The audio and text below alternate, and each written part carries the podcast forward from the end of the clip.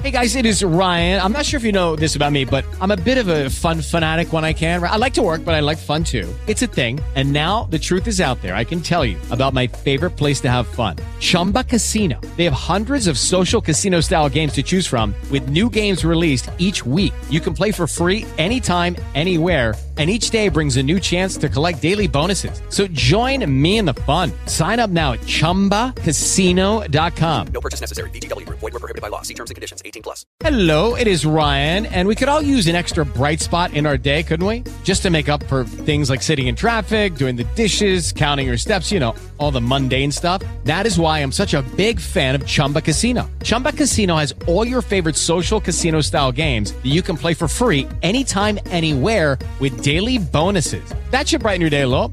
Actually, a lot. So sign up now at chumbacasino.com. That's chumbacasino.com. No purchase necessary. BGW. Void were prohibited by law. See terms and conditions. 18 plus. TDS Zoom. Todas las semanas, entrevistas periodísticas en la voz de los protagonistas del mercado, con el respaldo de reconocidos especialistas y profesionales. Accede desde el canal de YouTube. Estás escuchando un contenido exclusivo de Tiempo de Seguros. Nuevamente estamos con un TDS Zoom y eh, vamos a estar charlando con un amigo de este programa, con el doctor Horacio Bota Bernaus, que es abogado especializado en Derecho de Tránsito, Seguridad y Educación Vial. Gracias Horacio por prestarte a esta nota con Tiempo de Seguros. ¿Qué tal? Feliz año, muchas gracias por la invitación y siempre es un placer poder debatir y poder aportar algunas visiones sobre un tema que, todos los días nos ocupa y nos preocupa mucho de los argentinos. Ya lo creo, un nuevo comienzo de año como esperábamos, con muchas tragedias viales y parece ser un tema que no se puede resolver. Pero con suma atención estuvimos leyendo la nota que publicaste que se llama Llegó la hora de reprogramar la seguridad vial y quería que me cuentes acerca de cómo surgió eh, esa nota, el interés en hacerla y qué nos puede proponer para mejorar todo lo que tiene que ver con la seguridad vial en nuestro país. Bueno, eh, la verdad que terminando el año pasado, la gente de la Universidad Politécnica de Cataluña, del programa Prevención Integral, del CERPIE, que es una institución que está vinculado a la prevención de los riesgos laborales y dentro de los riesgos laborales está eh, los accidentes de tránsito, me invitó a generar un blog en la página de ellos que tiene más de 160 mil seguidores y la verdad que fue un desafío porque ellos querían que abordara el tema de la seguridad vial tal vez a partir de una visión desde la educación vial y, a partir de eso, después de dos años de pandemia, yo venía madurando algunas cuestiones que me tenían preocupado. Es decir, yo llevo 36 años trabajando en el tema y la verdad que tengo la sensación de que no hemos dado grandes avances en la materia. Tengo la sensación que trabajamos con una visión micro, con una visión muy parcial, eh, tengo la sensación de que tenemos que cambiar la visión de hablar de seguridad vial a partir de los accidentes y cambiarla totalmente a hablar de la seguridad vial a partir de los riesgos. Tengo la visión que simplemente pensar cómo agravamos las penas, que es lo que aflora cuando tenemos accidentes que nos sorprenden, no ha dado resultado, de hecho no ha funcionado porque yo sí, ahí tengo tal vez un, un agregado, que yo vengo del derecho penal, de la criminología, y nosotros en derecho penal siempre decimos que los cambios sociales no lo puede liderar el derecho penal. ¿Qué significaría en términos fácil? Que yo diciendo a partir de mañana tengo que cambiar esto en la sociedad, le voy a poner penas graves, creo que mágicamente al día siguiente la gente por el temor a la pena cambia sus conductas y su costumbre. Hace muy poquito me llegó este, un WhatsApp de un, amigo ciclista que, eh, hacía eco de una nota donde proponían cambiar de nuevo las penas para los homicidios culposos y yo le contesté con mucha convicción y mucho respeto a la justicia, al sistema legislativo, le contesté que el derecho penal no enseña a manejar ni enseña los riesgos que significa manejar, por lo cual si alguien cree que la prisión perpetua en la violencia de género enseña a ser mejores con, con, el, con el otro sexo, con la otra perspectiva de género, se ha equivocado y de hecho lo hemos visto en los resultados de los últimos años. Esto es un porqué, la idea de decir, eh, señores, ¿por qué nos reprogramamos? Y hubo una frase que a mí me, la repito mucho, que, que de Albert Einstein, que dice, si nosotros pensamos que haciendo las mismas cosas vamos a solucionar los viejos problemas, en, un, tono cordobés sería decir, estamos en el horno, porque si ya, ya vimos esto y no dio resultado y lo volvemos a insistir, le damos una versión edulcorada, con un poquito más de color, no funciona. Tal vez por eso, para no ser tan teórico, pero sí me interesa que sepan que esto no es un oportunismo de buscar una retribución este, en los medios por decir algo distinto, sino que la verdad que estoy preocupado porque las soluciones que veo, para mí, eh, después de tantos años, distan mucho de lo que me parece que debería ser por lo menos la discusión de una nueva visión. Por eso vino esto, habrá que reprogramar, habrá que terminar con esta sociedad y, esta propuesta que nosotros cada vez que tengamos un accidente solo nos ocupemos del que manejaba el vehículo, pero no nos ocupemos, por ejemplo, de que el diseñó la vía, el que hizo la ciclovía y no pensó que un auto podía cruzar sin matar. No, si nosotros consideramos criminal al que manejó, pero nunca le dimos un curso serio y profesional para aprender a manejar y a detectar los riesgos, no nos estamos olvidando de una partecita. Y de ninguna manera estoy diciendo que no haya que aplicar penas a los que hacen barbaridades manejando. Pero el problema es que si queremos una sociedad que se supere, tenemos que ver no el resultado, sino la causa. Y ese tal vez sea ese reprogramar al margen de lo que estamos haciendo, ¿por qué no ah, nos, permitimos discutir de otra manera?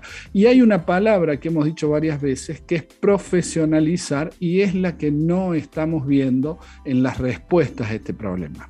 Sería como pensar por fuera de, del cuadro, ¿no? Porque si no, es verdad, siempre estamos hablando de nuevas penas, penas más graves. Eh, creo que pronto van a pedir la pena de muerte para alguien que participe en un accidente vial y, mate personas. Va a decir ojo por ojo. Creo que claramente no es por ahí el camino.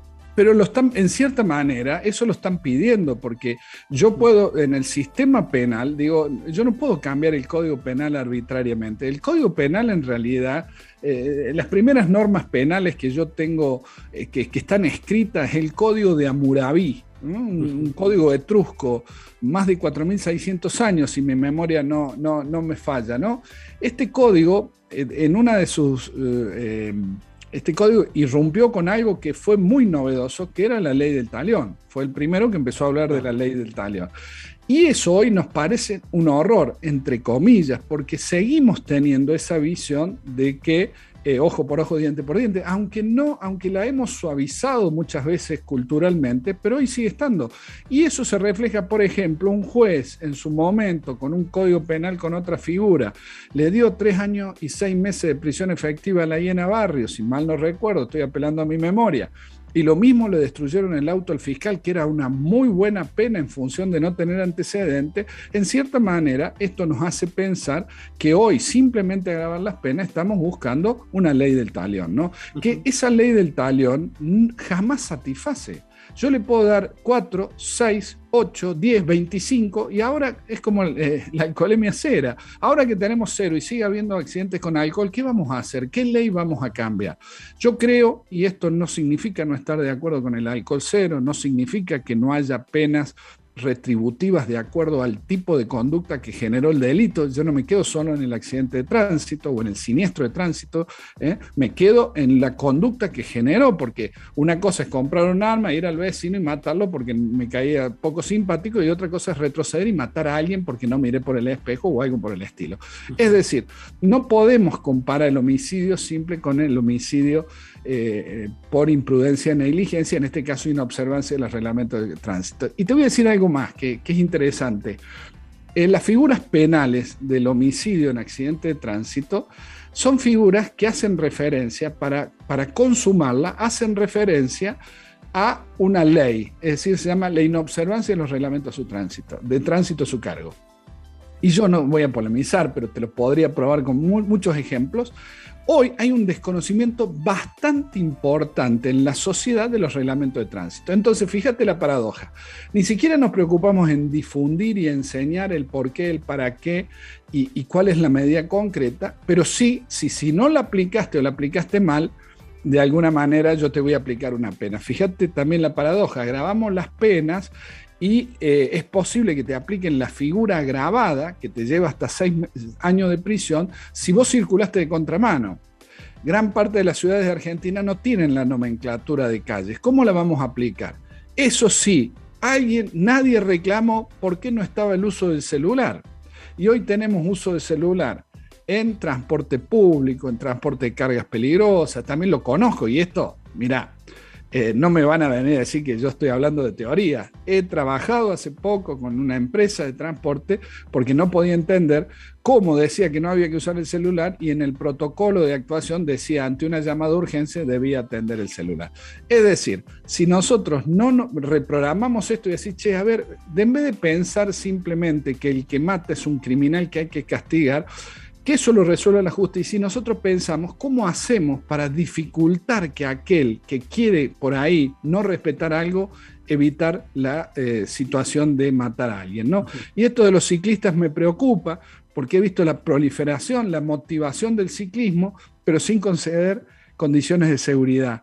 Y, y, desde la óptica a veces del técnico de la infraestructura vial, dice, no, si acá la velocidad es 40, no, puede, no hay problema, puede convivir. No, puede venir uno a 40 y puede venir otro a 60. El problema es que yo tengo que cuidar al ciclista. Y este concepto que da vuelta, da vuelta y me toca pelear, no, pero Holanda, sí, pero Holanda no tiene nuestra realidad en el tránsito. Me, aplican códigos eh, de circulación de otros países sin entender o haciendo una ciclovía de un metro veinte donde la bici ocupa un metro por sí sola y con eso estamos contentos. Digo, a mí me parece y eso termino la idea, el reprogramar es abrir un poquito la cabeza. Si nosotros no abrimos la cabeza en este tema, vamos a seguir dando vuelta y chapoteando en el mismo lugar. Eh, vos hiciste una muy buena comparación con lo que ocurrió con el COVID-19, donde todo el mundo de alguna manera se puso al servicio de buscar una vacuna y una solución al tema. Trasladás que en materia de seguridad vial la sociedad debería actuar de esa misma manera, mancomunadamente. Indudablemente, porque esto también responde a una propuesta que yo hice allá en junio, el Día de la Seguridad Vial en el 2010. Dije, después de tanto tiempo, dije, esta frase que tanto discutimos en los ámbitos académicos, que todos coincidimos, eh, es una cuestión de estado de la seguridad vial, para mí tenía dos, derivaciones, dos efectos colaterales, dirían los americanos, que eran, que eran muy, muy problemáticos. El primero, ¿cuál era? Si yo le digo a la sociedad, al ciudadano, al ciudadano, a don Pedro, a doña Rosa, che, esto es un problema del Estado. ¿Qué dice don Pedro doña Rosa cuando hay un problema de tránsito? Problema del Estado, yo no tengo nada que ver. Es decir, che, tengo problema acá, hay mucho tránsito al frente de mi... Bueno, póngame un lomo de burro a mí en el frente de mi casa. No el problema mío. ¿eh? Yo he visto cosas tan, tan increíbles como una madre que pedía un lomo de burro y entonces yo estaba con el intendente. Entonces le digo, ¿usted para qué pide el lomo de burro? Para que los chicos puedan jugar en la calle. Es decir, esa señora entendía que jugar en la calle era un derecho de los chicos. Y esto es un error de comunicación de una sociedad. De la misma manera que un vecino piensa que la planta que tiene frente a su casa, la sombra le pertenece porque el árbol es de él. No, nunca le explicaron que la línea de edificación ahí termina la propiedad privada y la otra es una, un espacio de uso común donde yo no puedo, no tengo derechos exclusivos y yo no tengo este, eh, obligaciones más que las que de cualquier vecino. De cierta manera, estas son las discusiones. Primer problema de la seguridad vial es una cuestión de Estado, el que acabo de decir, ¿no? Eh, si es del Estado, doña Rosa dice, listo, que se ocupe el Estado. Segundo problema. se están ocupando, dice. Claro. Segundo problema, segundo problema. Eh, los funcionarios que llegan al Estado le dicen, che, esto es una cuestión de Estado, ah, es una cuestión mía, entonces la resuelvo como yo quiero. Y entonces cada uno hace lo que le parece. Hay cosas realmente, yo no quiero entrar porque si no me van a odiar algunos funcionarios, pero eh, eh, yo comparaba con el COVID. En el COVID por lo menos llamaron a los expertos y dijeron, che, muchachos, ayúdenos a decidir. Yo estoy diciendo cuántas decisiones se toman en tránsito en donde participan los distintos actores que tienen que participar a mí me tocado hacer auditorías de rutas, ¿eh? auditorías desde la seguridad vial, desde la seguridad vial, porque vos sabes que yo no soy un teórico, 26.000 accidentes con víctimas me ha tocado dictaminar, yo todos los días veo la muerte, el horror, la tragedia. Resulta que hacemos diseños de vía y nos llamamos a, a los que saben de seguridad vial. ¿Para qué? Para que le den una última mirada. Nosotros cuando hablamos de un accidente decimos que el accidente es un hecho que, a veces rompe lo que podíamos imaginar que podía pasar. Es decir, hay cosas que vos decís, nunca imaginé que podía pasar. Por eso, los que hacemos reconstrucción de accidentes y seguridad vial, siempre pensamos un poco más allá del cálculo estricto del ingeniero que calcula el radio de giro en función de la velocidad máxima de la vía. Nosotros pensamos, ¿qué pasa si uno viene por encima de la máxima? Hace poco discutíamos con la baranda de un puente y decíamos, esa baranda resulta baja porque un puente en curva es peligrosa y al poquito tiempo tuvimos en un puente en otro lugar que un chico en bicicleta cayó abajo del puente. Entonces decíamos, si un chico en bicicleta con una velocidad de bicicleta cae debajo del puente, este otro puente que es la baranda aún más bajo, ¿qué pasaría con un motociclista? Cae una moto, un camión o lo que fue. Bueno, y ahí en Buenos Aires el famoso tema de la autopista, que se dieron cuenta que era muy baja la baranda, después se cayeron tres camiones y ahora han hecho casi este, una baranda hasta el cielo. Es decir, eh, no podemos esperar, y hoy también eh, eh, en seguridad vial lamentablemente se trabaja mucho esperando que pase. Ah, pasó esto, listo, vamos a pensar en esto otro. Lo que yo propongo es otra cosa. Los que hacemos seguridad vial, yo tenía un viejo profesor, amigo, increíble, este, que murió hace unos años, que era psiquiatra, que él decía una frase que yo la uso un poco para, sonreír, ¿no? esto no debe ser solo tragedia, sino vida, porque seguridad vial es vida. Él decía que como psiquiatra, después de tantos años de analizar la gente, él veía caminar una persona y podía determinar su vida sexual. Yo recuerdo que le dije, bueno, a partir de, ahora, don Miguel, yo nunca me voy antes que usted, porque la verdad que me, siento que me va a desnudar y se reía mucho. Bueno, los que hacemos seguridad vial, los que hemos participado en tratar de saber qué pasó en un accidente, nos hemos acostumbrado a pensar y a mirar con otros ojos. Y lo que yo estoy pidiendo es que en el diseño de estas cuestiones, porque yo cuando cambio la infraestructura, cambio la forma de convivir en un espacio por muchos usuarios. Que tengamos la posibilidad de incorporar la multidisciplina. Y eso es lo que también planteo en la nota. La multidisciplina no es solo ingeniero, arquitecto, abogados, no es solo desarrollista, innovadores, es un poco de todo. Pero si estamos buscando seguridad vial, también hay que tener una mirada. un paneo de la seguridad vial porque no va a, a ver, no va a, criticar una medida, sino lo que va es sugerir qué podemos hacer para reforzar esta medida. Si para vos, desde el punto de vista de los cálculos técnicos, la velocidad máxima te dice un puente de 60 centímetros y yo te planteo, che, subilo 20 centímetros más, es porque nos ha pasado ya en un accidente este tipo de cosas, ¿no? Sí, sí. Bueno, doctor Horacio Bota Bernaus, abogado especializado en Derecho de Tránsito, Seguridad y Educación Vial. Un gusto haber conversado contigo acerca de este tema que lamentablemente tiene tanta actualidad. Ojalá eh, estuviésemos hablando de cosas que habían pasado, que habían sucedido en el pasado, pero son del día a día. Son del día a día, por eso, por eso la idea es abramos un poquito la cabeza.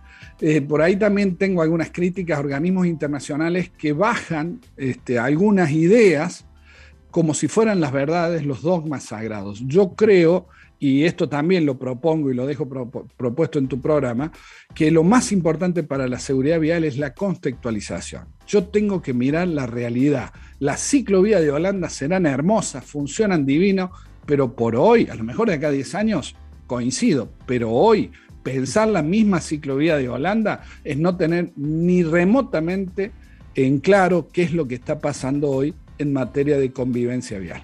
Un abrazo grande y gracias. ¿eh? Gracias a vos, Horacio. Gracias de nuevo.